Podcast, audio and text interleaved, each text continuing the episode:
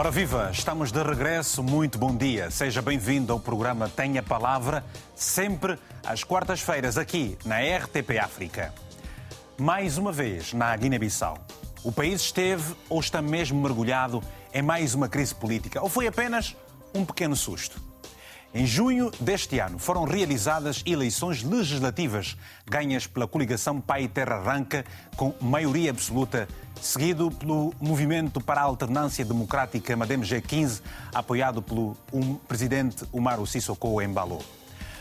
No passado dia 1 de dezembro, houve uma troca de tiros na capital guineense entre elementos do exército, na sequência da saída de dois elementos do governo que estavam sob custódia e, por causa disso, o Presidente da República resolveu dissolver o Parlamento, suspender a Constituição e todas as instituições, dizendo que houve um golpe de Estado no país.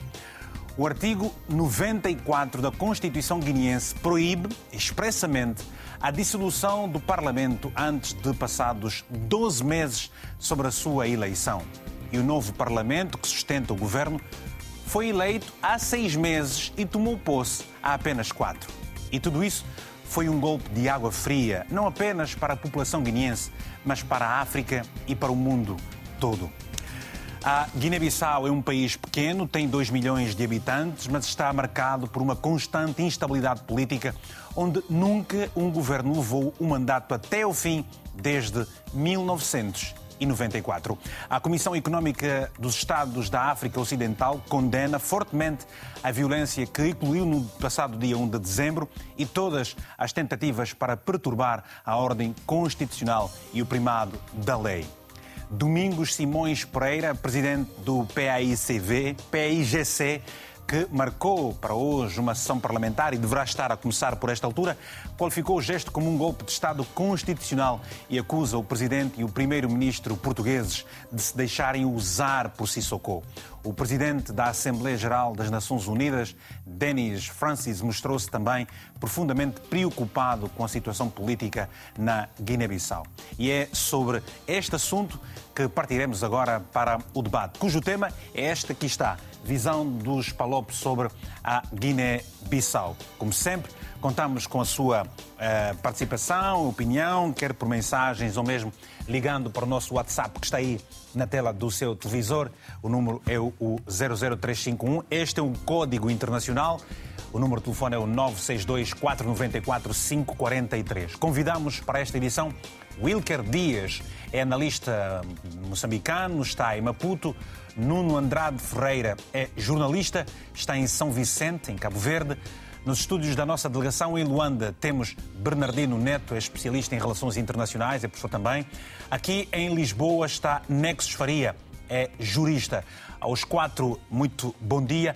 Eu vou começar aqui a abordagem com uh, o uh, Nuno, que está em Cabo Verde, para sabermos o seguinte. Nuno, diferente dos demais países que se expressam em português, pelo menos em África, Cabo Verde é aquele que, do ponto de vista das liberdades, da democracia, tem estado a dar um bom exemplo, tem estado sempre melhor posicionado nos rankings.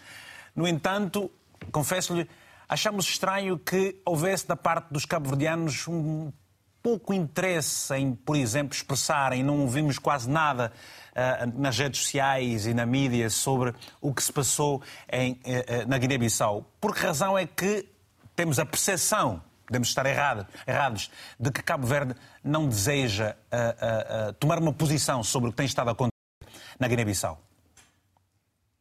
Olá, Viva. Bom Muito dia. obrigado desde já, Vítor, pelo convite e cumprimento quem nos segue e, obviamente, os colegas de painel no, na edição de hoje. Uhum. Em, em, primeiro lugar, eu acho que é preciso distinguirmos aqui duas coisas. Aquilo que é o posicionamento oficial de, de Cabo Verde, e Cabo Verde também foi relativamente discreto uh, nestas questões, Cumprindo aquilo que é algum formalismo de Estado natural, o Presidente da República pronunciou sobre a situação política da, na Guiné-Bissau, eh, remetendo de resto para o Governo eh, a condução da política externa do país, mas dando conta uh, da sua preocupação face aos acontecimentos políticos recentes uh, no país. Essa é a posição de Estado que, como sabemos, tem a obrigação de ser particularmente cautelosa, pelo princípio da não ingerência em assuntos internos e pelas relações eh, naturais eh, entre eh, Estados que devem estar acima de circunstâncias políticas específicas. Mas depois há outra dimensão, que é a dimensão, como, como disseste, das redes sociais e da população. A verdade é que há uh, um desinteresse uh, geral uh, com questões africanas. a verdade é que, do ponto de vista daquilo que é o interesse da atualidade internacional, os cabo-verdianos estão comumente mais atentos a outro tipo de latitudes ou outras latitudes que não exatamente ao continente africano. E depois há, na realidade, o, que não deixa de ser curioso, tendo em conta uh, os laços históricos, uh, nomeadamente na luta de libertação, uh, que unem os dois países, há um desconhecimento muito grande daquilo que é, daquilo que são as dinâmicas políticas guineenses, até as dinâmicas culturais e sociais guineenses. Poderíamos fazer um programa só sobre isso, provavelmente, e haverá certamente quem esteja muito mais uh, habilitado a pronunciar sobre este assunto, mas de facto, sim, eu concordo contigo. Há, uh, o assunto passa praticamente ao lado, passa praticamente ao lado da comunicação social. Se procurares na comunicação social referências a isto, vais encontrar a reprodução de alguns takes da agência, mas vais encontrar muito pouco mais do que isso. Uhum. Uh, e não, não, não faz uh, as parangonas, não faz manchetes, não abre noticiários na maior parte dos casos um, e não é de agora. Uhum. É algo que acontece ciclicamente. E imagino que também para isso contribua o facto de uh, aquilo que a Guiné-Bissau vive agora não ser propriamente uma novidade e, portanto, como nós sabemos no, no jornalismo e na opinião pública, a repetição de ciclos uh, faz quebrar o interesse sobre sobre, sobre os assuntos. Uhum. Vamos então ouvir também agora aqui já de início Bernardino Neto, que é especialista em relações internacionais. Bernardino, como é que os angolanos, como é que a classe política uh, angolana reagiu ao cenário que se viveu na Guiné-Bissau recentemente, sendo que ontem mesmo o Presidente da República reconduziu o Primeiro-Ministro. Qual é a leitura que faz desta questão, de mais este momento, uh, neste país que se considera irmão, portanto, país que em África também fala o português? Bom dia, Vitor Hugo. Bom, Bom dia. dia. aí os colegas do painel, o Nexo Farias, o Nuno Andrade e o Wilker Dias. E então recebam o abraço e o grande candando a partir de Luanda. Bem, como é que nós recebemos isto? Havia um escritor eh, da América Latina que perguntava o que fazer com as coisas gastas. O caso Guiné-Bissau é um assunto gasto é um assunto que, pelo cansaço, leva até a uma espécie de desvalorização do próprio, da própria visão e das questões que circulam, sobretudo quando há esta volatilidade das instituições permanente e, mais do que a volatilidade, o sentido e a facilidade de se chamar as coisas golpes de Estado para toda esta resenha que o, o Vítor Hugo Mendes esteve aqui a desenvolver e que ocorreu precisamente em, em, em Bissau, o presidente esteve ausente. O chefe de Estado-Maior também esteve ausente. E quando chega a uma reunião no Palácio de 10 minutos, que depois sai com com a visão de que houve uma tentativa de golpe de Estado. Então, é muito fácil trazer este, esta expressão golpe de Estado. Até per, eu acho que, na atualidade, a expressão golpe de Estado até perdeu, perdeu o seu sentido e o seu conteúdo daquilo que nós ouvíamos no, eh, quando a África começou a formatar os seus Estados a partir da década de 60. Então, por ser um assunto gasto, eh, também não caiu de forma eh, como que eh, apanhando as pessoas pessoas distraídas. Que, da nossa parte, também já havia uma postura defensiva, depois que ocorreram as eleições em que voltou a ganhar o PIGC e tinha como líder o Domingos Simões Pereira, já se desconfiava como é que as lideranças, quer o Presidente da República, como o Presidente da Assembleia Popular da, da, da, da Guiné-Bissau, iriam coabitar e o histórico indicava que, pelo currículo das duas, das duas lideranças, havia permanentemente embates. E este bater de frente foi o que Domingos Simões Pereira evitou, mas que, mesmo evitando, sendo apenas presidente da Assembleia Popular, eh, não, é chefe do governo, criou a situação que criou. Então, Fica aqui também a interrogação se o que ocorreu é apenas um ato de indisciplina de militares que tinham alguma simpatia com as pessoas que estavam a ser investigadas, uhum. ou se de facto terá sido mesmo um golpe de Estado que terá sido engendrado, mas nós sabemos que a mecânica dos golpes de Estado tem um conteúdo, e não é este conteúdo que mais uhum. parece eh, usar eh, a, a visão eh, do populismo para poder se defender e querer manter o Estado. Vamos ouvir. Então, uhum. da mesma forma, os angolanos pegaram no assunto e observaram de que não tinha aquele impacto que de facto devia crescer, aquilo que esteve a dizer agora o Nuno, eh, de que era preciso uma caixa alta para os jornais, para as televisões, da mesma forma que os angolanos receberam isto também de uma forma muito passiva. E os moçambicanos, Wilker Dias, muito uh, bom dia, já daqui a pouco, peço boa tarde já uh, uh, em Moçambique, boa tarde já em Moçambique há 12 horas. Wilker, Moçambique está a viver um momento particular, realizou muito recentemente também as suas eleições autárquicas uh, e teve que repetir, há uma, uma confusão em, em, torno disso, nós aqui estivemos a falar sobre o assunto. No entanto, por causa disso, a situação guineense passou ao lado ou mereceu também uma atenção uh, uh, distinta da parte da classe política e também da própria população moçambicana? Bom, bom dia para si, aqui a Angé, boa tarde aos nossos colegas uh, de painel e os telespectadores também.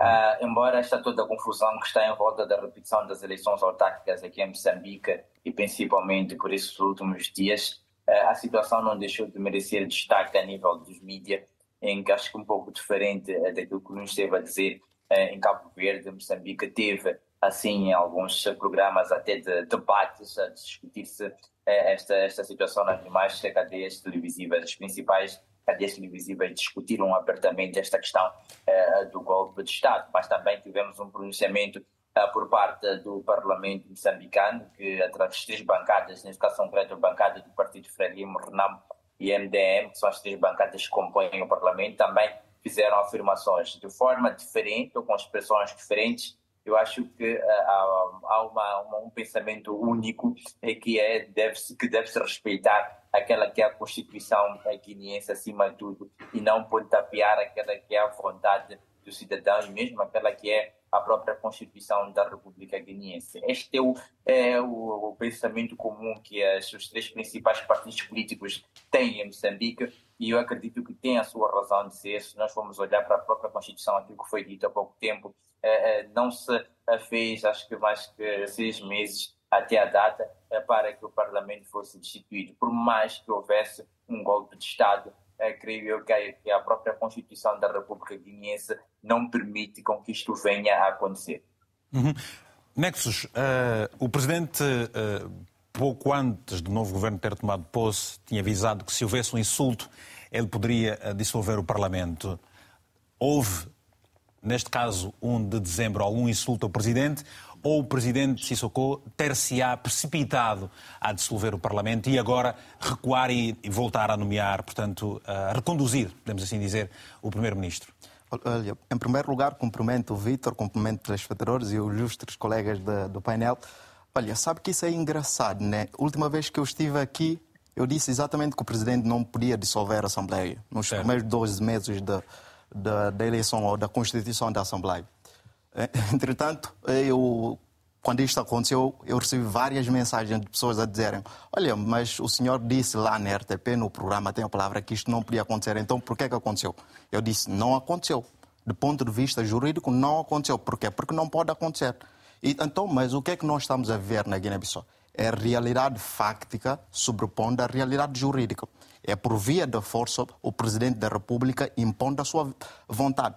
Por quê? Porque é muito. Qualquer pessoa minimamente atenta que está interessada em chegar à verdade, portanto, é importante até repor um conjunto de inverdades aí que foram propagadas, nomeadamente até pelos juristas do Palácio Presidencial. O artigo 94, nomeadamente número 1 da Constituição da, da República da Guiné, é completamente taxativa quanto à dissolução da Assembleia. Não pode, nos primeiros 12 meses, ponto final, parágrafo. Ou seja, há esse limite temporal. Significa que essa dissolução que o Presidente está a tentar levar em avante Não pode acontecer porque a Constituição não permite. E quando a Constituição não permite, significa que o ato que o Presidente da República, o decreto que o Presidente da República produziu, de acordo com o artigo 8 da Constituição, nomeadamente número 2, é inválido porque não está conforme a Constituição. É importante que, por parte de, eh, da parte dos guinenses, haja essa clareza. Eh, mas eu não fiquei completamente surpreso, porque eu não contava, e aliás, creio eu e a maioria dos guinenses, já não contávamos com o bom senso e nem senso da legalidade do, do nosso Presidente da República, do Sissoko. Mas aquilo que eu esperava era umbridade da parte do primeiro-ministro, atual primeiro-ministro, e umbridade da parte do atual presidente da Assembleia Nacional Popular, nomeadamente o Geraldo Martins e o Domingos Pereira. Quando eu digo isto, o que é que eu estou a tentar dizer? É exatamente porque eu adverti aqui o facto de insistirem na questão de manter o nosso Presidente da República dentro dos limites da lei. Isto, pelo visto, na atualidade, por aquilo que estamos a ver agora no país, não está a acontecer. Uhum. Exatamente, estão a perder esta capacidade de manter, manter um Sissoko dentro dos limites da lei e da Constituição. Qual é o problema mais grave de que isto? É que o próprio Domingos Simões Pereira, Presidente da Assembleia, está afastado da sua responsabilidade, transmitindo responsabilidade para outras entidades e outras personalidades de outros países, nomeadamente presidente. Eu acho isso muito errado. Por que, é que eu acho isso errado? Porque o presidente da Assembleia Nacional Popular tem que assumir a sua responsabilidade. Ele, o primeiro-ministro, que é responsável pela segurança interna do país. Porque o caso que aconteceu no dia 30 de novembro para 1 de dezembro foi um confronto entre forças de defesa e forças de segurança. Mas o responsável a nível de segurança interna é o governo. Uhum. O governo sempre responsável, ele é que tinha que tomar rédea disto e cuidar disto. Por que é que não está a cuidar disto? E por que é que se deixa essa... Basicamente, podemos dizer que houve uma precipitação do Presidente da República. Não é só precipitação. O Presidente da República está a andar à margem da Constituição e não, e não faz questão mesmo de... de Respeitar a Constituição. Exatamente. E, vamos, vamos Mas agora, só para esta nota que é muito importante. Uhum. Por que é que eu acho que isso é muito importante? É importante que os outros titulares de, de, de cargos de soberania tenham compreensão que se nós tolerarmos o presidente da República, o atual presidente Sissoko, nós vamos chegar a um ponto, e será muito breve, vamos ter um chefe único, natural e irremediável. E eu não creio que nenhum guinense esteja disposto isso é uma a ditadura. É, pois, é isso. Pronto. Bom, uh, vamos agora a alguns telefonemas, já não, já, e não são poucos que estão já em linha à espera. No entanto, há uma informação oficiosa. Nós estamos a fazer as demarches no sentido de uh, uh, confirmarmos este dado, sendo que dissemos na abertura do programa que hoje o Presidente da Assembleia Nacional Popular marcou uma sessão parlamentar que provavelmente teria início por esta altura. No entanto, há informações, como disse há pouco tempo, oficiosas, de que há elementos das forças uh, barrarem, portanto, a própria uh, entrada nesta Assembleia Nacional. Nós estamos a tentar confirmar esta informação para saber o que é que se passa por esta altura, portanto, uh, na Guiné-Bissau. Vamos aos telefonemas, daqui a pouco voltamos a fazer mais uma ronda com os nossos painelistas. Está o António Semente, na cidade do Sumba, em Angola. António Semente, muito bom dia. Tem a palavra, se faz favor. Bom dia, Vitor Hugo Mendes. Bom dia, bom dia a todos os convidados do painel, em especial um, ao convidado angolano. Uh, Vitor, cernente essa temática e o cerne mesmo dessa temática é a capacidade e a consolidação das instituições e, sobretudo, daquelas instituições que merecem ter o poder, uh, de modo particular, digo, o poder uh, separado, não é? Porque muitas das nossas instituições, no caso as instituições parlamentares e jurídicas, muitas delas são violadas e isso, essa violação é que caracteriza muitas das vezes essas debilidades governamentais, até mesmo do ponto de vista econômico, ou seja, as consequências chegam até do ponto de vista econômico e não é, não é diferente na Guiné-Bissau, porque o jurista aí convidados no, no painel estava mesmo a referir a respeito disso. E eu penso que os poderes autoritários, muitos deles, e sobretudo dos países africanos de expressão portuguesa, têm sempre esse intuito, uns de se permanecerem violando as constituições, outros às vezes por fazer manutenção do poder também violando as constituições. Há pouco tempo aqui tivemos a debater a respeito das autarquias, que é um tanto problema em Moçambique, também tem a ver sempre com o poder e a capacidade particular da opinião jurídica, não é? Daquilo que é a instituição de justiça os parlamentos aqui em Angola, quando de uma avaliação que estava a ser feita e nós acompanhamos há pouco tempo, e angolano que está aí presente no painel sabe muito bem, estava a fazer uma avaliação aqui em Angola e o grupo da oposição, daqui Angola, um dos maiores, dos maiores partidos da oposição, estava a referir-se a, a, respeito do posicionamento do Parlamento a respeito das vítimas das, das enxurradas que se debateram aqui em Angola.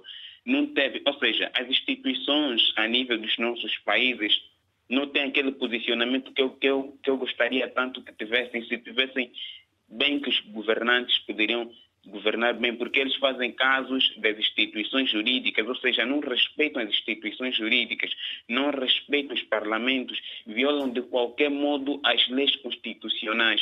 E se assim acontece, uhum. é quase que não tem quem rege esses governantes. Para terminar, favor. É nós vamos ver governantes a se manterem sempre anos e anos no poder. E assim fica debilitado os nossos países, causa sempre essa instabilidade. Obrigado, António. Obrigado pelo seu telefonema. Carlos Lopes está no Porto. Carlos, muito bom dia. Tem a palavra, se faz favor. Bom dia, Vitor Hugo, e também extensivo aos telespectadores da STP África. Tu tens a palavra. Uh, falar de instabilidade política uh, da Guiné-Bissau é estar a falar, uh, desde a independência da Guiné-Bissau, dessa instabilidade quase que permanente e cíclica. Isto baseia-se numa intolerância política entre os partidos políticos guineenses, numa, na existência de um exército e forças de defesa ou de segurança pouco republicanas, a existência de um tráfico de droga que domina muitos setores, uhum. quer da política, quer da própria segurança, um incumprimento político uh, da parte daqueles que detêm os cargos da própria Constituição, e este é fulcral, como nós já verificamos até pela intervenção dos convidados, tudo isto é um conjunto de fatores que provocam uma instabilidade num país em que deixa de ser notícia, e, e pelos piores motivos. E quem é vítima é realmente uma população inocente que é chamada de vez em quando a pronunciar-se eh, pelo voto e começa a não acreditar que haja uma capacidade política dos seus dirigentes e efetivamente construírem uma nação, uma república, um, um, um Estado cívico que permita o desenvolvimento de um país que é muito pobre. Por isso, temos aqui um conjunto de circunstâncias que, infelizmente, em África não se reduz a Guiné-Bissau, mas também a outros países, e que, infelizmente, não sei se o tempo vai ser a cura para esta situação. Uh, eu acho que uma geração de pessoas que ainda são crianças é que vão se traduzir, em última análise, numa evolução político-social e económica da Guiné-Bissau que venha consolidar a paz que eles merecem. Desejo um bom dia. Muito obrigado. Muito bom dia, Carlos. Vamos atender a mais um telespectador que também está connosco, é o Arão Abel, está na província do Ambo, em Angola. Muito bom dia. Tem a palavra, se faz favor, Arão. Bom dia, obrigado. Bom dia. É, bom dia, telespectadores e os painelistas. É com muita preocupação que é, vejo o problema da Guiné-Bissau como um país irmão em África, e da linha dos Palopes, a instabilidade constante. Uhum. Mas era importante que os políticos pudessem perceber quais são as causas fundamentais dos conflitos que surgem lá e criam essa instabilidade, causando um mal-estar permanente da sua população. E então, eu acho que. Acha, o Arão acha que os políticos não têm essa consciência de que os seus atos têm estado a, a, a fragilizar, a cansar a desmotivar as populações? Acha que não há essa consciência da parte dos políticos? Ah, ah, de facto não há, porque há mais há de facto uh, interesses, mais interesses pessoais do que interesses de Estado. Uhum. Não, se, não se consegue levantar o interesse do Estado para se poder, poder pôr em primeira linha e todos atuarem nessa linha e conseguir encontrar benefícios para todo o povo, para todo o povo da Guiné. Eh, e isso, enquanto tiverem esses interesses, vimos eh, há anos ou até agora, a Guiné-Bissau tem sido a rota do tráfico de drogas, onde estão envolvidos políticos e militares.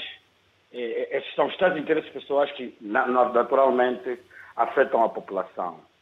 Eh, de qualquer maneira, isso devia ser. Eu penso que os políticos africanos, sobretudo da linha dos Palopes na África, envolverem-se muito para a busca dessa, da solução do problema da Guiné-Bissau.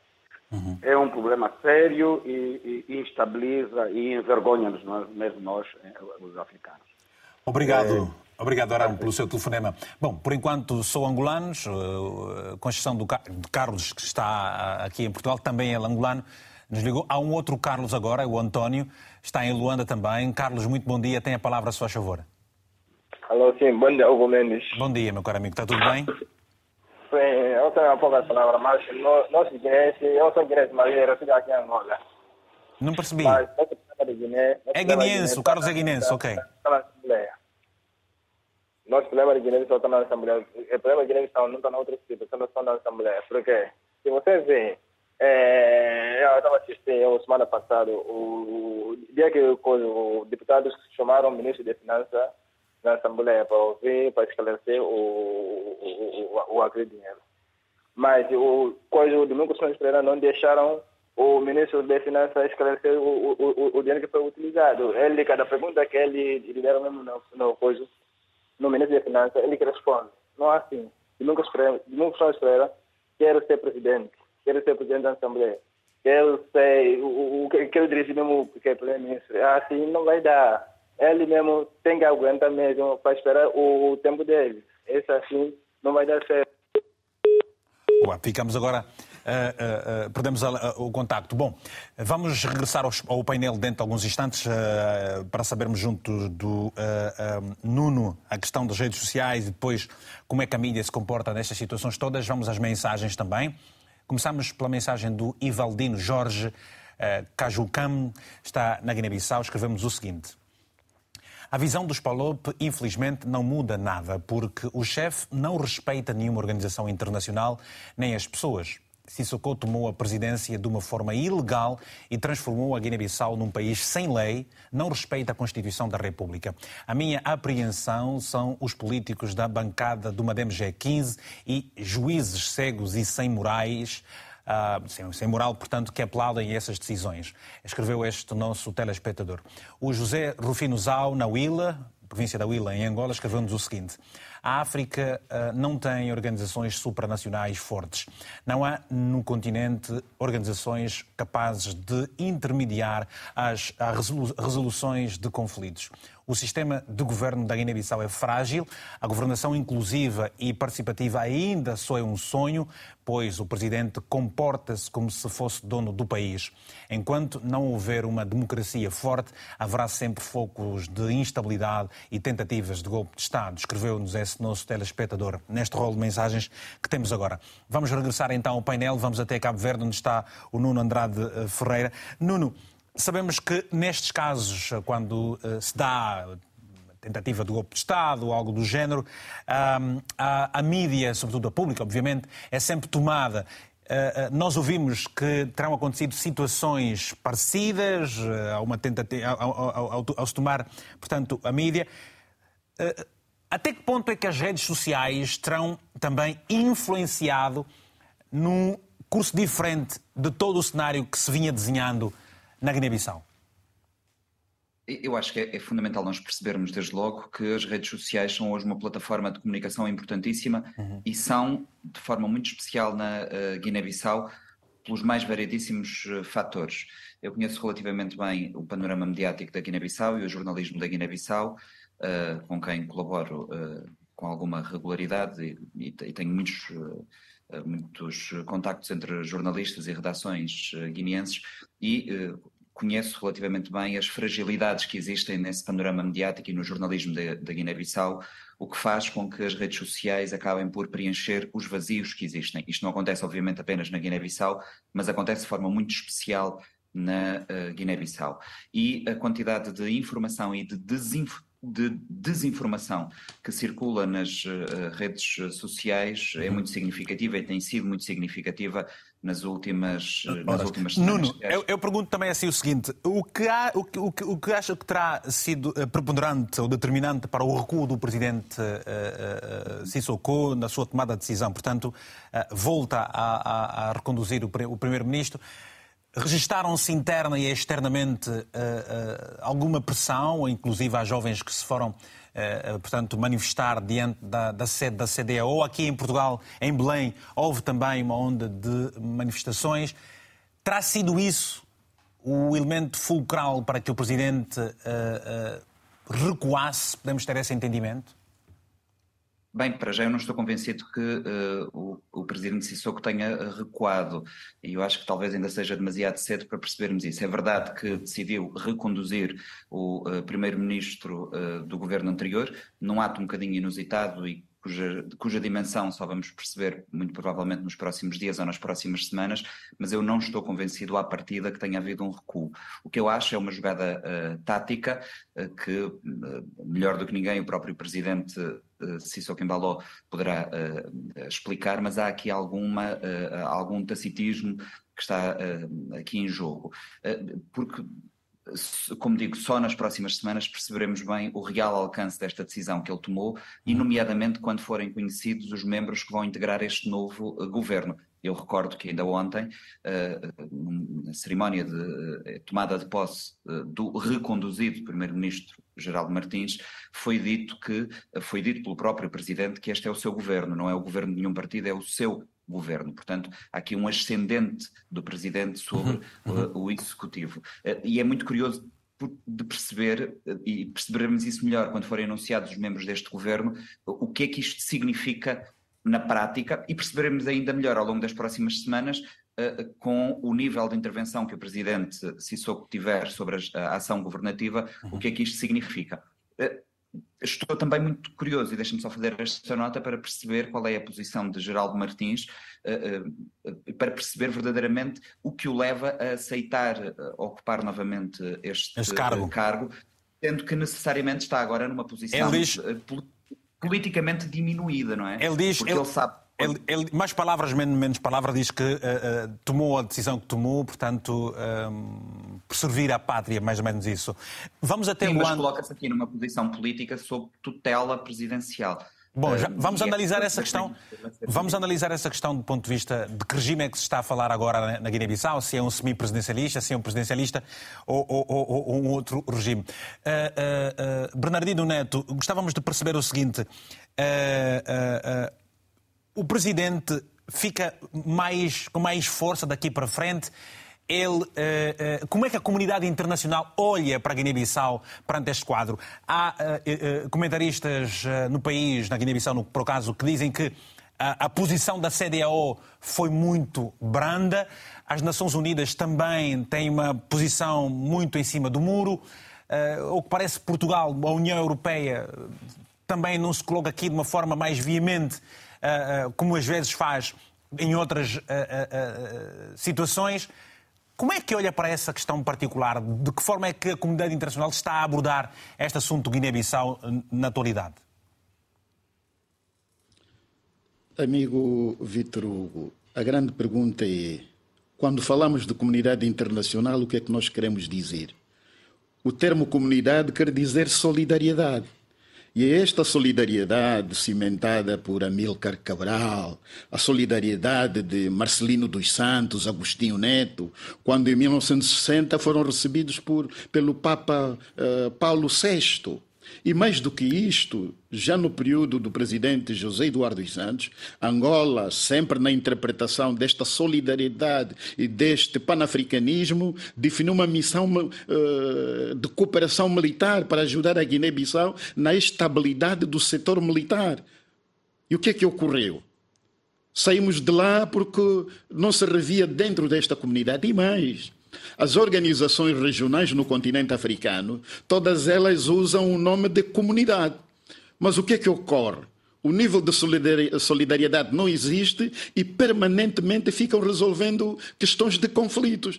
Então, o termo comunidade estamos a dirigir-se a quem? Comunidade internacional, os países mais ricos, as Nações Unidas, que estão completamente anuladas com a questão da, da faixa de Gaza. O que é que nós queremos? Mas comunidade internacional. Sempre, e depois, perante, perante dizia eu na introdução. Perante os factos, Bernardino, perante os factos que foram registados. Não, perante os factos, perante os factos, dizia eu que a Guiné-Bissau é um Estado que está a falir.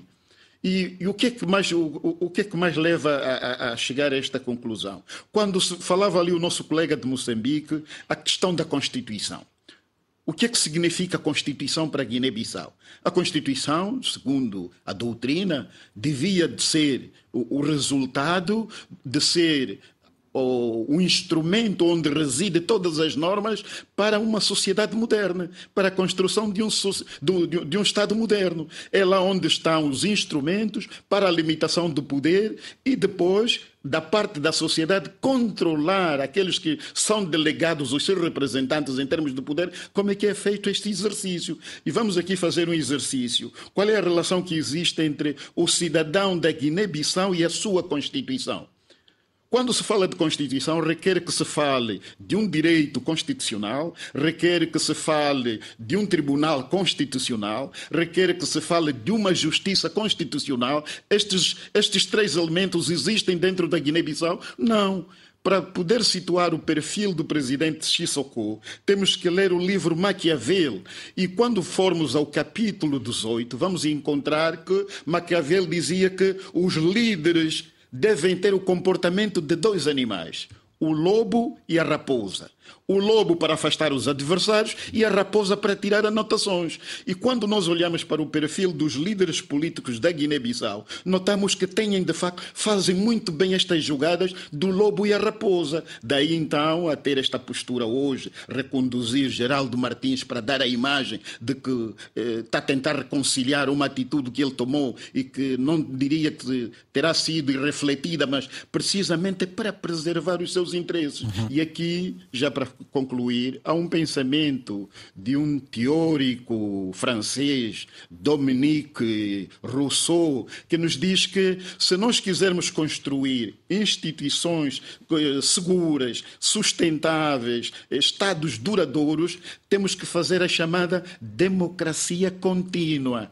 onde o cidadão tem que ir para além do voto, participar e às vezes até tomar iniciativa de lei, porque tudo o que tem a ver, quando se fala de Constituição, estamos a falar de bens que têm a ver com o Estado, com a vida das pessoas. Uhum. E a uhum. dignidade do, do, dos guineenses, que permanentemente está a ser afrontada. Então, vamos falar de comunidade internacional, vamos falar de Constituição. Eu acho que foi... o grande chamamento tem que ser a classe política guineense. Porque tudo poderá vir de fora e aqui diz-nos o, o, filósofo africano Achille Mbembe, a democracia não se importa de Estado nenhum, tem a ver com o tecido social que tem de ser transformado em, em capital humano, capital coletivo e depois capital social, vamos, onde vamos olhar para a parte social, rapidamente. a parte do tecido económico, uhum. enfim, um conjunto de elementos. Vamos continuar a, a analisar, vamos continuar a analisar essa questão, Bernardino. Obrigado.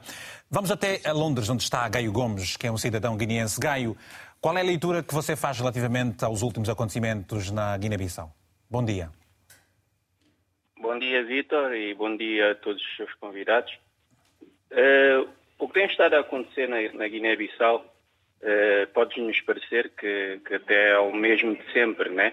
Uhum. Que a cada vez que surgem novas mudanças, uh, surgem novos conflitos. Mas isso é também natural de, da própria mudança, que há uma determinada resistência para que as coisas comecem a encaminhar no caminho certo. E então, uh, isto tudo que vem acontecendo demonstra só a falta de maturidade política uh, e, e, maior, e, os maiores conflitos têm acontecido, têm acontecido sempre que o PIGC está no poder. E então isso tem sido sempre um grande entrave de mudança, eh, porque o mesmo partido sempre é que nos traz sempre estes tipos de problema. O que, é que, o que é que o Gaio tentou dizer? Que, uh, uh, uh, o que a destituição da, da, da, da, portanto, essa situação que se diz, esse golpe constitucional, foi, foi, foi legítimo, apesar daquilo que a Constituição diz que não se pode dissolver a Assembleia 12 meses depois dela ter, ter sido eleita? Uh, Como é que eu posso compreender as suas palavras? A, a, decisão de Socorro foi, foi certa? Uh, sim, tendo em conta a grave situação que nós estamos a viver, sendo Mas de que grave situação, que grave situação se está a viver? Uh, Não poderia ter sido o governo a tomar medidas em função dos últimos acontecimentos, ao invés de ter partido logo para a dissolução, dissolução do Parlamento, porque eh, se se quisesse respeitar a Constituição, não se podia fazer a dissolução do, do Parlamento durante 12 meses, Gaio? Exato, eh, exatamente deveria ter sido isso o papel do próprio governo. Na ausência da, da atuação do próprio governo, é que levou o Presidente da República a fazer a sua atuação, né? Porque perante o, o assalto a, um, a uma instituição, deveria ser o governo propriamente a tomar medidas para travar os assaltantes dessa instituição e o governo não tomou essas medidas, o Presidente da República, ou então a Guarda Presidencial e, e outros, e outros intervenientes, acabaram por ser obrigados Mas, a tomar essas medidas. Em, Gaio, em condições normais, não há um período de tempo que se deve dar às instituições para que elas possam literalmente averiguar o, o facto e depois uh, uh, tomar as medidas devidas, sendo que houve apenas três dias, nem houve tempo para, para se, para se uh, averiguar a situação e o Presidente de imediato dissolve a, Assembleia. Não lhe parece que tem havido aqui uma força pessoal, ao invés de o respeito pela tramitação normal para se uh, tomar uma decisão diferente para um país que há 30 anos uh, uh, nunca conseguiu que um governo chegasse ao fim do mandato? São cinco anos, não é? Sim, anos. Nós podemos, até compreender, nós podemos até compreender que, que se poderia ter tomado uma outra decisão. Uh, mas uh, esta decisão também não é, de todo, não é de todo errado. E o que se deve compreender é que também uh, o próprio período de 12 meses não, não, não deve ser interpretado como sendo um período de impunidade política. Mas está na, Constituição, Gaio, está na Constituição como é que é a impunidade política? E, e se a gente comparar, por exemplo, Gaio, o que aconteceu no ano passado, não acha que aquela suposta uh, tentativa de golpe de Estado terá sido pior se comparar com o que aconteceu agora? No entanto, no ano passado a situação foi diferente em relação ao, ao presente. Uh, uh, Não, é, que... é, é, por isso que a gente, é por isso que a gente deve evoluir, né? E mesmo em, no sentido de comparação, nós devemos compreender que, por exemplo, do ano passado, hum. o, o, que faltou, por exemplo, foi a deste ano, o que faltou, por exemplo, foi a atuação do próprio governo. O próprio ministro do Interior não fez nada para travar as pessoas que estavam uh, a tentar sequestrar outras pessoas que é para levarem para outras instalações. Não é? é totalmente diferente que, que do, do, ano anterior. O próprio governo tinha tomado medidas que é para travar uh, as pessoas que estavam tentando fazer o, o, golpe de Estado. Nesta situação já, já é totalmente diferente. Parece haver uma conivência entre o governo e, as pessoas e as pessoas tal, não, lhe parece, não, não lhe parece que também para um caso a Constituição vale a pena e para outros vale a vontade eh, de, das pessoas? Eh, eh, não é, não é, propriamente a vontade, é propriamente a Constituição. A Constituição é, é, que, é que, deixa a liberdade, Mas... pela sensibilidade do, do Presidente da República, em dissolver a Assembleia. E nós temos que compreender que os 12 meses não é, não é propriamente uma legitimação de, de se fazer roubos, de se fazer eh, atentados a, a, às pessoas. É um, é, é, um período, sim, que se deve compreender, que é um período de, uhum. de um balanço geral de, de tomada de, das posições e de começar a fazer as suas políticas, os seus programas, sim. não um período em que a gente tenta se apoderar de todos os poderes. Tá então, havendo esta situação, eh, seria normal, seria realmente coerente para o Presidente da República, como defensor da, da, própria Constituição e do funcionamento normal das instituições, que tomasse, que tomasse medidas para que as instituições funcionassem normalmente, assim Gaio, como estão agora a funcionar. Pois, e o facto de, de, por exemplo, nós estamos a compreender aqui a sua perspectiva. Eh, eu gosto de analisar as coisas do ponto de vista da legalidade e eu, enquanto cidadão, respeito uh, questões de legalidade, aquilo que está escrito, porque o que está escrito é que vale um, porque os homens tendem a não respeitar as palavras. Gaio, e o facto de o Presidente chamar para si cargos ministeriais? A Constituição também não permite isso. Não, Qual é a sua leitura relativamente a essa questão? Mas só que a Constituição também não lhe, não lhe, não lhe impede de, de, ter, de ter essa iniciativa, até porque eh, os governos de iniciativa, de iniciativa presidencial têm essa característica em que o próprio Presidente da República é que, é que nomeia os, os membros do governo e, e, se porventura ele não pretender uh, algum algum elemento do governo que seja nomeado, ele não nomeia. É a tá própria bem. Constituição que, que deixa-nos um bocadinho confuso quando nós tentamos fazer comparações com constituições europeias, que talvez nesse sentido não, não, não deem tanto poder ao Presidente da República. Mas a nossa própria Constituição, hum. é como eu costumo dizer, é uma Constituição presidencialista, com, eh, com uma determinada camuflagem do semipresidencialismo, onde o Presidente da República tem quase sempre a decisão final sobre qualquer eh, tipo de situação, quer tá em termos de segurança, quer em termos de justiça e quer em termos governativos. Quem nomeia eh, por fim, é o Presidente da República. Quem, quem, quem nomeia o Procurador-Geral da República é o Presidente da República. E então é, um, é uma Constituição presidencialista. E o que nós estamos a ver, quando nós contestamos essa, essa, essa, Constituição, ou as atuações do Presidente da República, é porque nós estamos a ver como sendo uma Constituição, uma Constituição semipresidencialista, Gaio. que na prática, no nosso caso, não é. Pois, é, eu compreendo eh, e, e tenho que respeitar, mas uh, vou passar aqui agora para o, para o, jurista, lembrando que no ano passado, por exemplo, na nona, na nona legislatura guineense, havia uma proposta de lei da parte do governo para a alteração da Constituição, sendo que não é este o dever, penso, pela leitura que faço, a, a, a qualquer iniciativa de, para, para a alteração da Constituição deve ser iniciativa da Assembleia Nacional. Obrigado, Gaio, um abraço.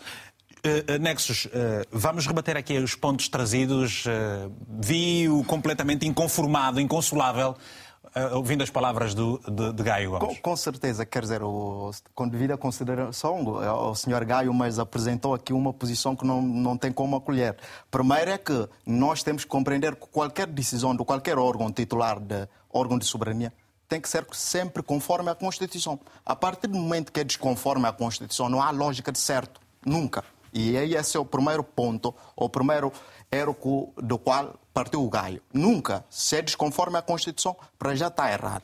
Aí, esse é o primeiro ponto. Uma questão de lógica, está tá prático aí. Sim, mas aí, e nomeadamente isto, se a Constituição diz que não pode, não pode, e não tem por que haver exceção, até porque limite temporal que existe na Constituição é exceção quanto ao poder de dissolução da Assembleia. E quando o Gaio diz não, mas a Constituição não proíbe, é, é, importante lembrar ao Gaio, qualquer pessoa que tem conhecimento de direito sabe que os órgãos titulares do órgão público funcionam com base em competência, princípio da legalidade.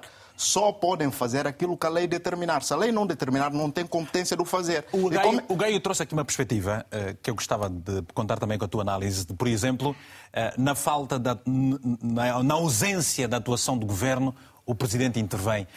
Houve necessidade para uma intervenção do Presidente ao, ao ponto que, que, que, se registrou? As coisas não funcionam por essa lógica. Quer dizer, se o Governo não atuar, tem como seguir. Há um procedimento que se deve seguir para obrigar o Governo a tomar decisões. No, caso, é de omiss... Outras... no caso de omissão, pode-se recorrer ao Tribunal e o Tribunal vai obrigar o Governo a decidir sobre certo assunto. E há um conjunto de coisas aqui que foi apresentado pelo GAI, nomeadamente quanto ao processo daquilo que aconteceu no dia 30 de novembro para 1 se tem que se apurar. Aquilo para já não é golpe. Golpe é subversão da ordem. Aquilo que aconteceu no outro dia um confronto.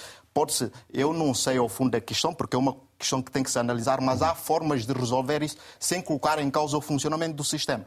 Quer apurar as responsabilidades e responsabilizar as pessoas, quer por via eh, penal ou civil. Agora, justificar isso para permitir que o presidente desrespeite a Constituição e em função disso é uma questão completamente ilógica que vai além daquilo que é compreensão jurídica das coisas. Portanto, a posição do Gaio não se acolhe exatamente por essas razões.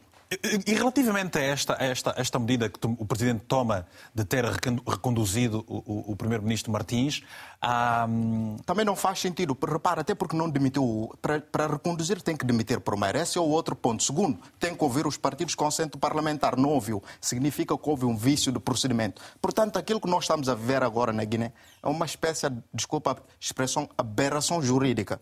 Quer dizer, qualquer pessoa interessada em estudar matérias jurídicas há de ficar completamente admirado com aquilo que está a acontecer atualmente na Guiné-Bissau. É isso que estamos e como é que se chega a esse extremo? É, o que é que falta nos homens para tomarem uma Quer dizer, para vamos, extrapolarem naturalmente vamos, as vamos, leis. Vamos é caracterizar a Guiné-Bissau. Nós temos vivido instabilidade política, mas agora eu disse às pessoas, nós já estamos a entrar num outro campo.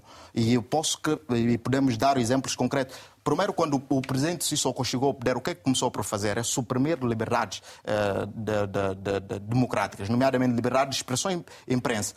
Colocou segundo ponto, e isso até pela. Uh, fechamento das rádios e outras, e dá para comprovar isto. Depois começou a colocar em causa o, o, a separação de poderes, o princípio de separação de poderes, ou seja, uh, não intervir no, nos poderes de outros órgãos soberanos. E também nós temos conhecimento que mesmo nos tribunais, que é o Tribunal Supremo, está a haver ingerência por parte da Presidência da República. Agora estamos a ver a questão da Assembleia da República. Ou seja, o Presidente vai criando tendência de concentrar todos os poderes na sua pessoa. Ou seja, concentração de poderes.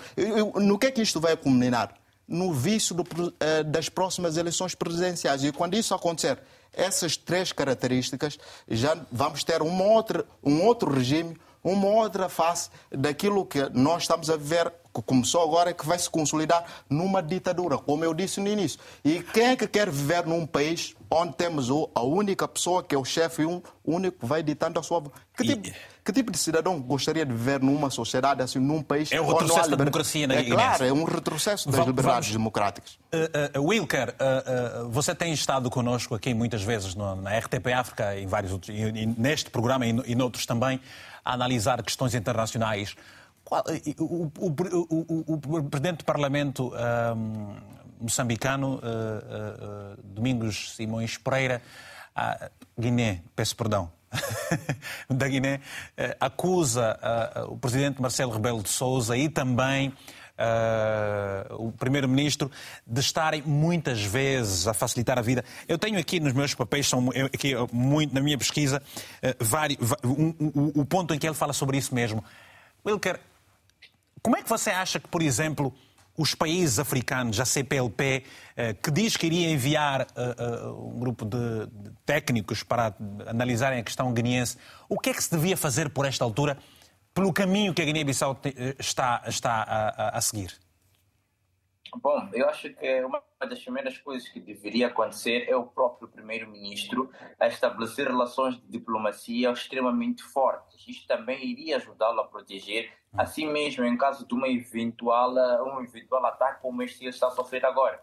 Este exercício ele deveria ter feito logo a partir dos pontos em que ele assumiu a posição. Se nós formos a ver, eu vou dar um exemplo muito simples. Em Moçambique, nós tivemos o processo eleitoral em que o Manuel de Araújo, o Bedil da da cidade de Quilimane. Ele foi dado como uh, perdedor das eleições, no entanto, num contexto em que ele estava praticamente uh, uh, como vencedor. E o que aconteceu? Ele estabeleceu um contato muito forte com as instituições, já tinha esse, esse contato muito forte com as instituições estrangeiras, e essas instituições estrangeiras parece que dão uma instrução ter uma influência muito grande ao Estado moçambicano, ao governo moçambicano, que acabou revertendo essa decisão. E hoje ele foi praticamente indicado como o eh, de Quilimane. Não, por vezes, quando nós estamos em regimes que são defeituosos, uma das melhores coisas é estabelecer contato e relações de amizade com aqueles que podem ser os parceiros ideais. Porque nós já sabemos de antemão que a figura do presidente Sissoko Embalo não é uma daquelas figuras que tem aquilo que nós chamamos de maturidade política.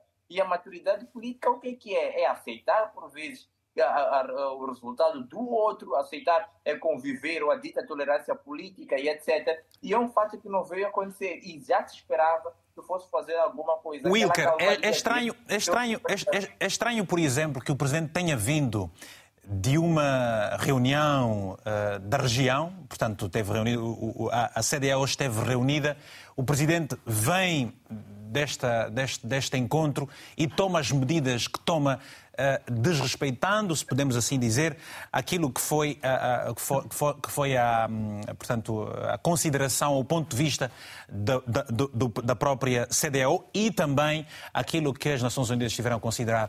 Portanto, é, é importante que a sociedade civil guineense, assim como nós costumamos ver em Moçambique, se posicione de forma mais veemente para que Guiné-Bissau não, não, não seja conduzida para um, um, um lado, como é este o lado que perspectiva o Nexus de que poderá mudar o regime? Não, claramente, porque uma das coisas que, que nota-se aqui que o Sessor Gambalou quer neste momento é mudar o regime. Ele quer mudar o regime, passar para o regime presidencialista. Isto vai lhe ajudar a ter o controle total e absoluto de Guiné-Bissau. E é uma coisa que ele já está a fazer, embora esteja a fazer a força, mas se formos a ver, é uma coisa que ele já está a fazer já há algum tempo. Porque há muita coisa que está envolvida em Guiné-Bissau, principalmente os ditos grandes negócios ligados ao tráfico de drogas. Esse é um ponto. E nós não sabemos até hoje se esse negócio alimenta ou não as elites com matérias eh, que possam comprovar esse fato. Então, aqui há um jogo, um xadrez muito grande, se nós formos a perceber, e a jogada maior é esta. Agora, depende muito, dependerá muito do papel da própria sociedade civil numa primeira instância e numa segunda instância vai, vai também depender muito do posicionamento dos próprios países da oposição e das brechas que eles vão abrir para que pressione a comunidade internacional a prestarem mais atenção. Porque se nós formos olhar para aqui, são os termos práticos, principalmente das relações internacionais, nós vamos acabar percebendo que o que aconteceu na Guiné-Bissau não foi uma tentativa de golpe, mas foi sim uma intentona de golpe. Este é o, este é o que eu posso dizer para já.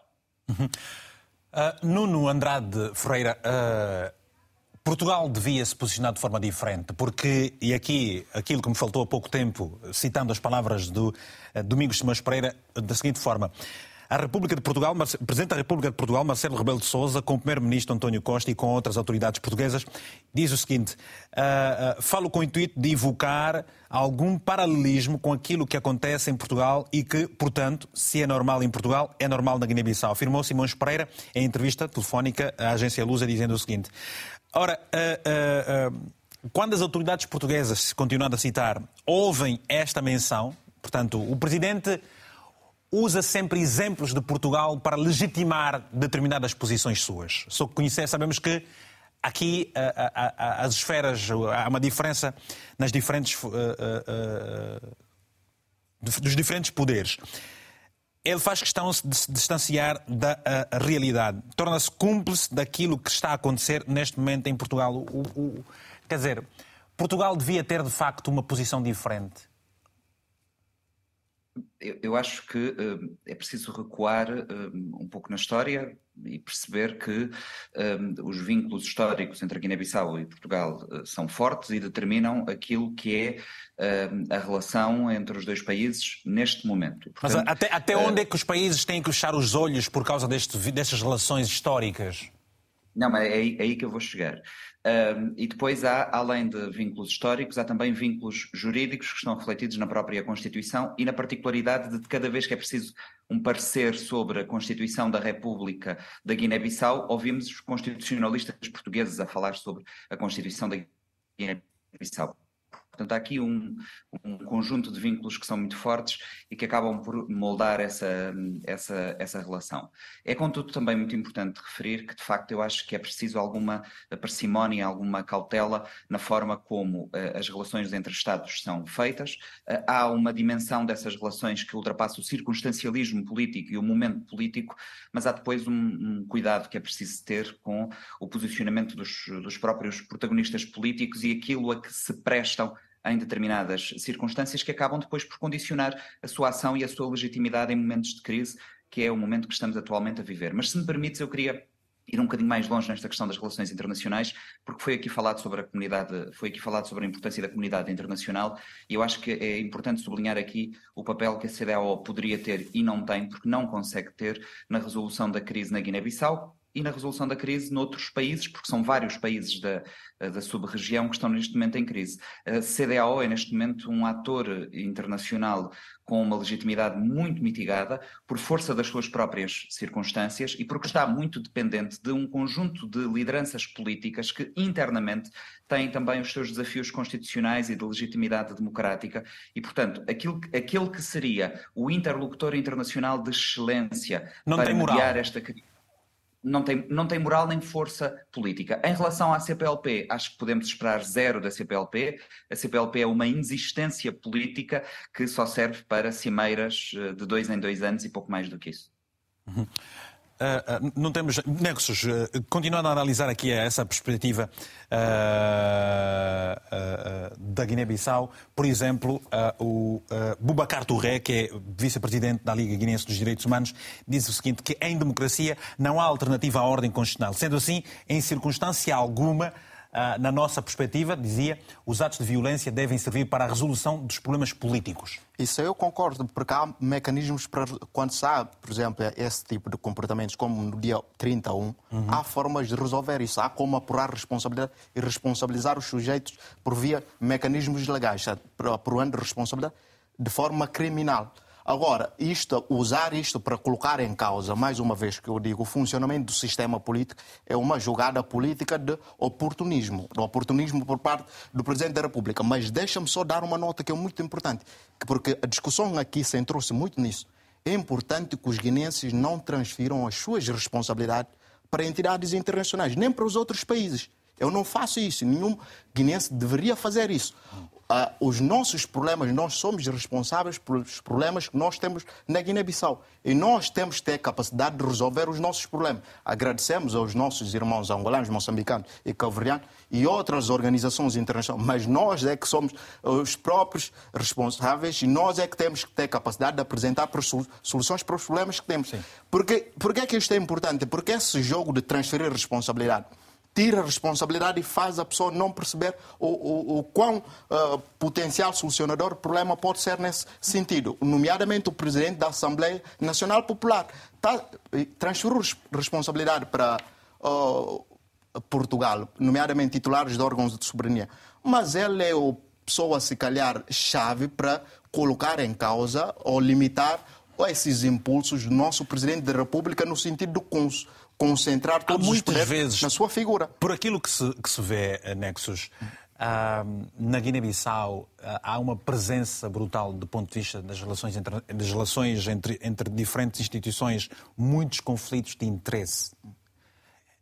Citou-se muitas vezes aqui a questão da droga, portanto, e tudo mais. É, mas isso é muito fácil de perceber. aliás, não é só Guiné, isso é caso para quase generalidade dos países africanos a política é o, único, é único espaço de conforto.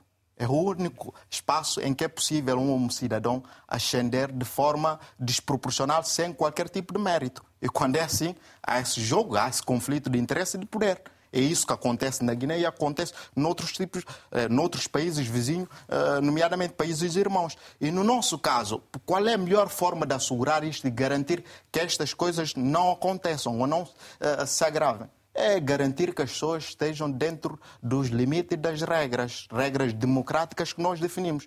É isso, é essa capacidade uhum. que nós estamos a perder na Guiné. Uhum. Exatamente deixando, permitindo que o Presidente da República venha impondo a sua vontade, substituindo a lei pela vontade humana única. Muito e isto bem. aí, eu não quero viver nessa Guiné-Bissau. É, é, é, é, confirmamos a informação que nos passamos há pouco tempo de que uh, não aconteceu a sessão parlamentar. Maria Sumbuca é a nossa jornalista que está, uh, portanto, na Guiné-Bissau. Maria, bom dia. Gostava que nos pudesses relatar aqui realmente o que aconteceu hoje. Os deputados foram impedidos de entrar para a, sessão parlamentar que teria lugar hoje e que foi convocada por, pelo uh, Domingos Simões Pereira, o Presidente da, da, Assembleia Nacional Popular? Isso mesmo, Vitor. Uh, o Presidente do Parlamento guinense convocou a sessão para esta manhã. Os deputados reuniram-se na sede do PAIGC e dirigiram para a sede do, do Parlamento guinense.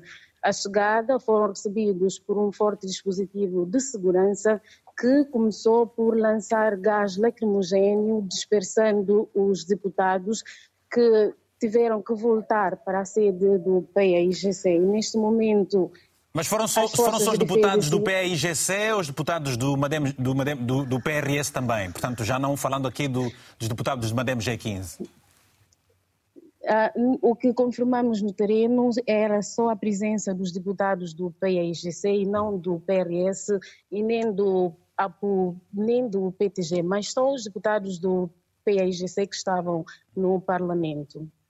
E neste momento regressaram à sede, à sede do PAIGC, onde há bocado uhum. o porta-voz do grupo parlamentar preferiu uma declaração onde disse que não vão desistir e que o decreto que destituiu o Parlamento é ilegal e que vão continuar a lutar para repor a ordem do país. Nós, nós Maria, eh, nós lemos também que houve uma criança que terá sido uh, uh, baleada uh, no, dia, no dia em que houve a, a tal troca de tiros em, em, diferentes forças.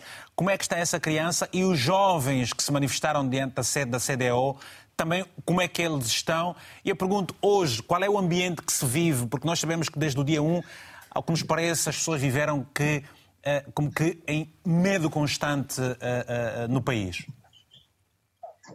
Bom, quanto à criança baleada, continua a viver com os familiares, porque, segundo disseram, os médicos não têm condições para retirar a bala, porque foi atingida no pé.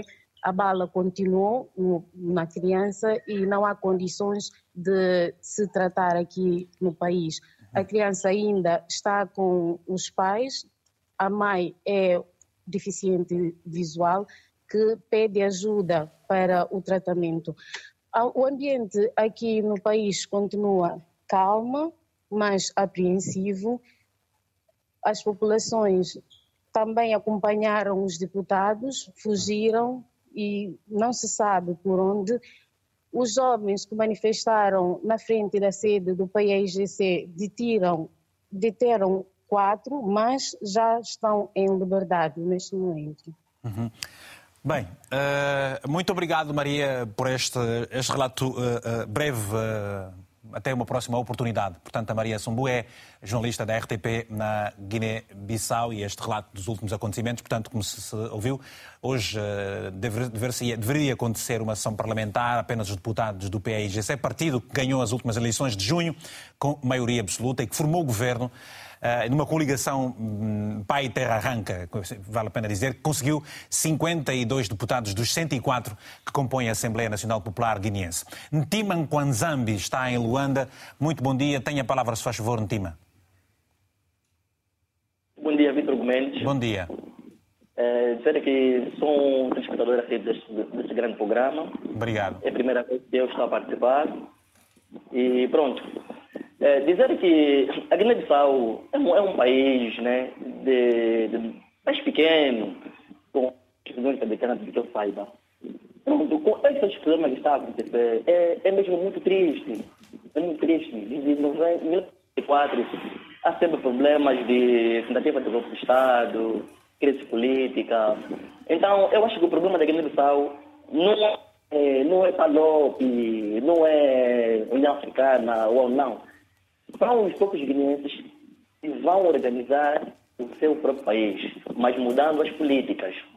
Porque se depender dessas organizações, não vai dar mesmo em nada, meu irmão Vitor Gomes, não vai dar mesmo em nada.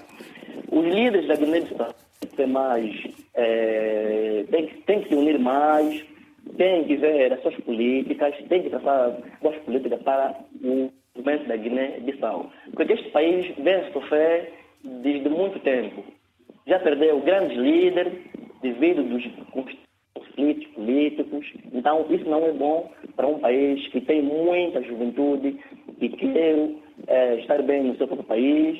E muitos estão aí, não querem pensar em emigrar, querem organizar seu país. Então, com esses problemas, a Guiné-Bissau não vai, não vai longe. Infelizmente, não Obrigado, Muito Obrigado, Bom programa, Obrigado. Até uma próxima oportunidade. Temos mais telefonemas. O Ribeiro da Silva está em Maputo, Moçambique. Ribeiro, estamos a terminar o programa. Dou-lhe um minuto, se faz favor. Tem a palavra. É, muito bom dia. Bom dia, Ribeiro.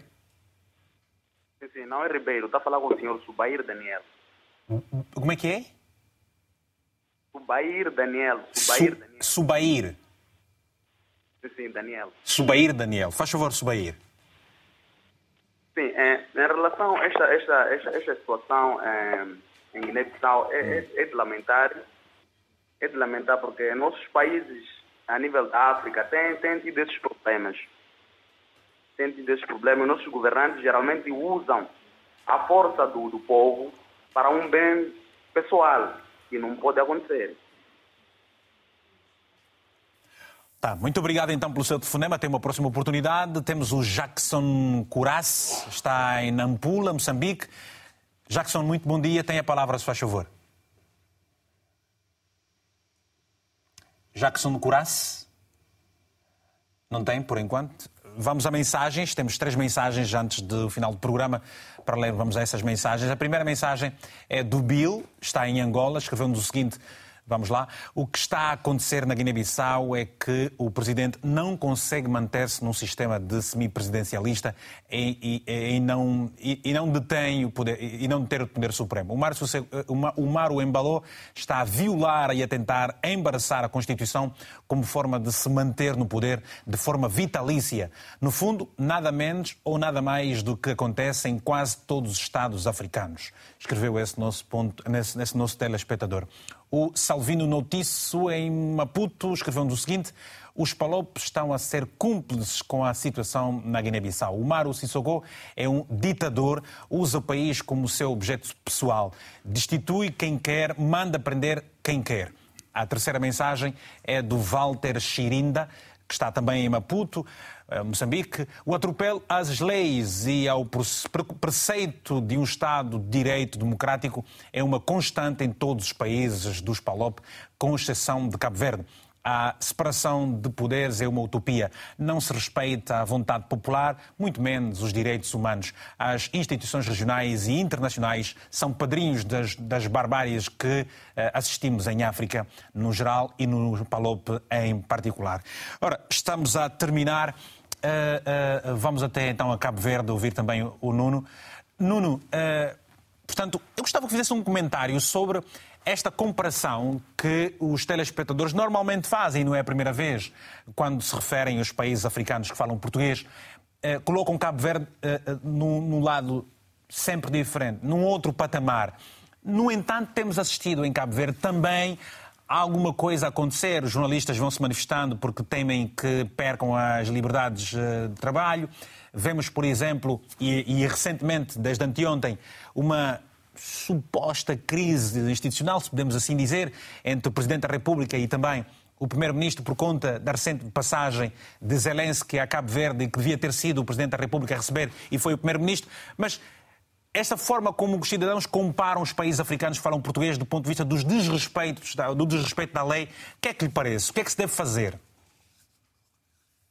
Bem, isso cada um saberá de si, cada país terá, como dizia há pouco o nosso colega de painel, que encontrar as respostas para os seus problemas. Hum. Em relação à, à, à, crise institucional em, em Cabo Verde, ela é uma, é uma crispação mais do que uma crise, um, que resulta fundamentalmente de termos protagonistas políticos, governo e presidente da República, de partidos uh, diferentes e duas personalidades uh, fortes politicamente, com visões uh, distintas e com sensibilidades e movidos por ideologias distintas. O que eu creio que Cabo Verde tem é uma cultura democrática que foi construindo ao longo do tempo. Cabo Verde parte na sua independência em 1975 em vantagem em relação a outros países que eh, conquistaram as suas independências pela mesma altura.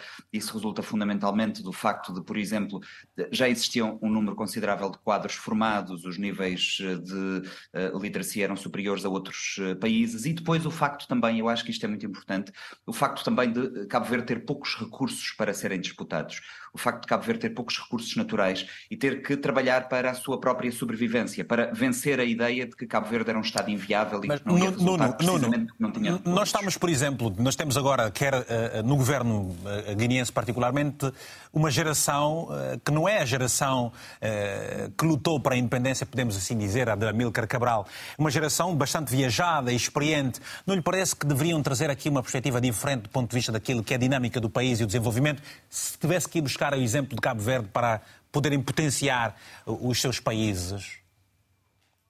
Porventura, mas eu creio que o que está aqui em jogo sabemos que uh, serão interesses uh, de uma parte ou de ambas as partes, não sei dizer, mas há aqui um conjunto de interesses em jogo que vão muito além da política do dia, do dia a dia e da política ao serviço do público e do interesse público. E quando assim é, é muito difícil fazer as instituições funcionar e fazer a democracia funcionar. Quando aquilo que move os atores políticos não é o interesse público, a democracia não funciona. Uhum.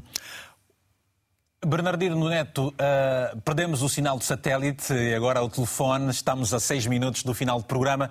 Uh, que, que, recomendações é que deixa? Uh, espera que Angola, apesar de tudo, possa ter um papel diferente, uma posição mais atuante, mais forte, possa conversar com o presidente Sissoko, apesar de Angola ter vivido aquela situação militar que viveu quando tentou criar aqui uma, uma ajuda, uma força para estabilizar uh, questões militares na Guiné-Bissau e não foi bem sucedida, acha que a espera de Angola um, um posicionamento diferente? Não, Angola é sempre na postura da diplomacia da paz, a diplomacia preventiva. E tem sido esta a conduta de Angola na arena internacional. E em termos de conselho para, para, para as lideranças políticas da Guiné-Bissau, nada se poderá fazer se os próprios guineenses não fizerem um auto-chamamento a si mesmos. Uhum. Porque a Guiné-Bissau pediu, a quando da proclamação da independência, uma África, um Estado que fosse soberano e que, em primeira instância, fosse servir o cidadão guineense. Passados 50 anos, há uma fragilidade entre a visão que se definiu no ato de proclamação da independência e o resultado que estão a obter. Então, a classe política precisa parar, sair dessa questão dos choques permanentes e construir uma Guiné-Bissau que seja credível, que tenha um, um, um, posicionamento próprio e que se construa sem ninguém ficar de fora. E aqui, já para concluir, Vitor Hugo Mendes, é preciso chamar o pensamento do escritor moçambicano Mia Couto, quando diz que no, naquela situação dos sete sapatos sujos, onde o quarto sapato é precisamente os africanos pensarem que mudando as palavras mudam a realidade. E então aqui é um chamamento de que chamar Constituição aquilo que está a ocorrer na Guiné-Bissau, precisamos de facto fazer uma reflexão profunda. E aqui também fazer uma colação do escritor angolano Luandino Vieira, que no seu livro João Vêncio e Outros Amores dizia que o seu colega de prisão, até uma pessoa de, de formação muito básica, dizia cuidado com as palavras, que elas mentem.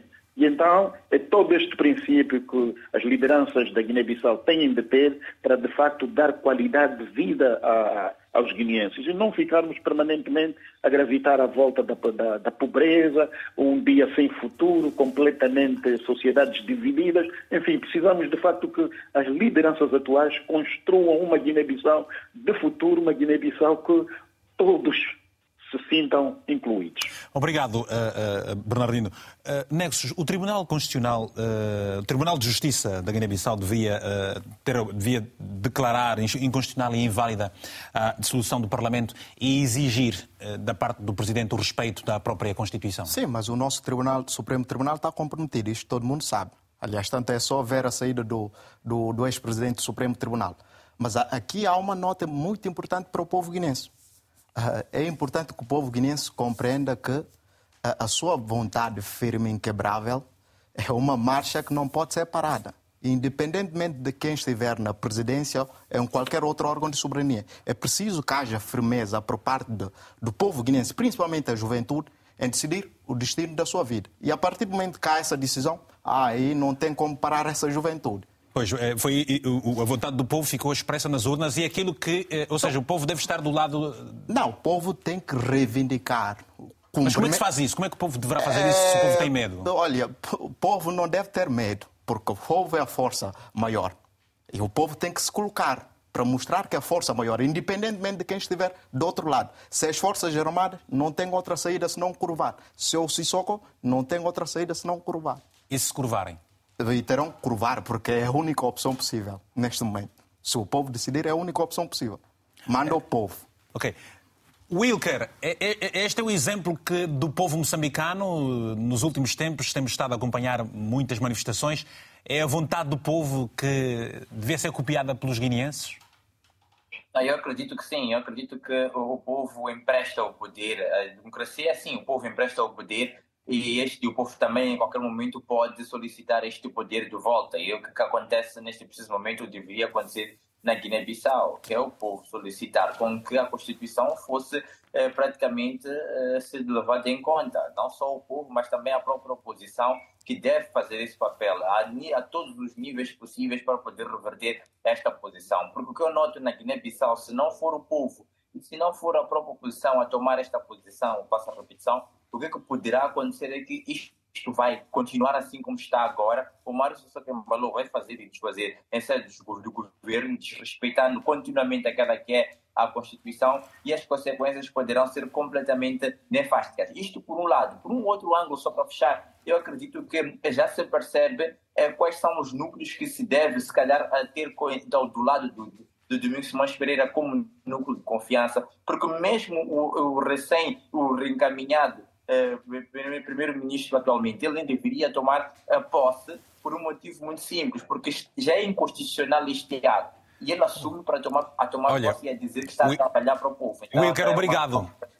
Obrigado, obrigado por tudo. Bem, ao Wilker, ao Nuno, ao Bernardino e também ao Nexo, hoje ficamos por aqui. A todos os nossos telespectadores, o próximo encontro fica marcado para a próxima quarta-feira, às 10 horas de Lisboa. Pode sempre ver e rever este programa logo mais às 22 horas em repetição, obviamente. Estará também na nossa, uh, nosso, na RTP Play e em podcast. Pode acompanhar a nossa emissão em RTP África rtp.pt. No final de cada edição fica sempre um abraço africanamente fraterno e até para a semana.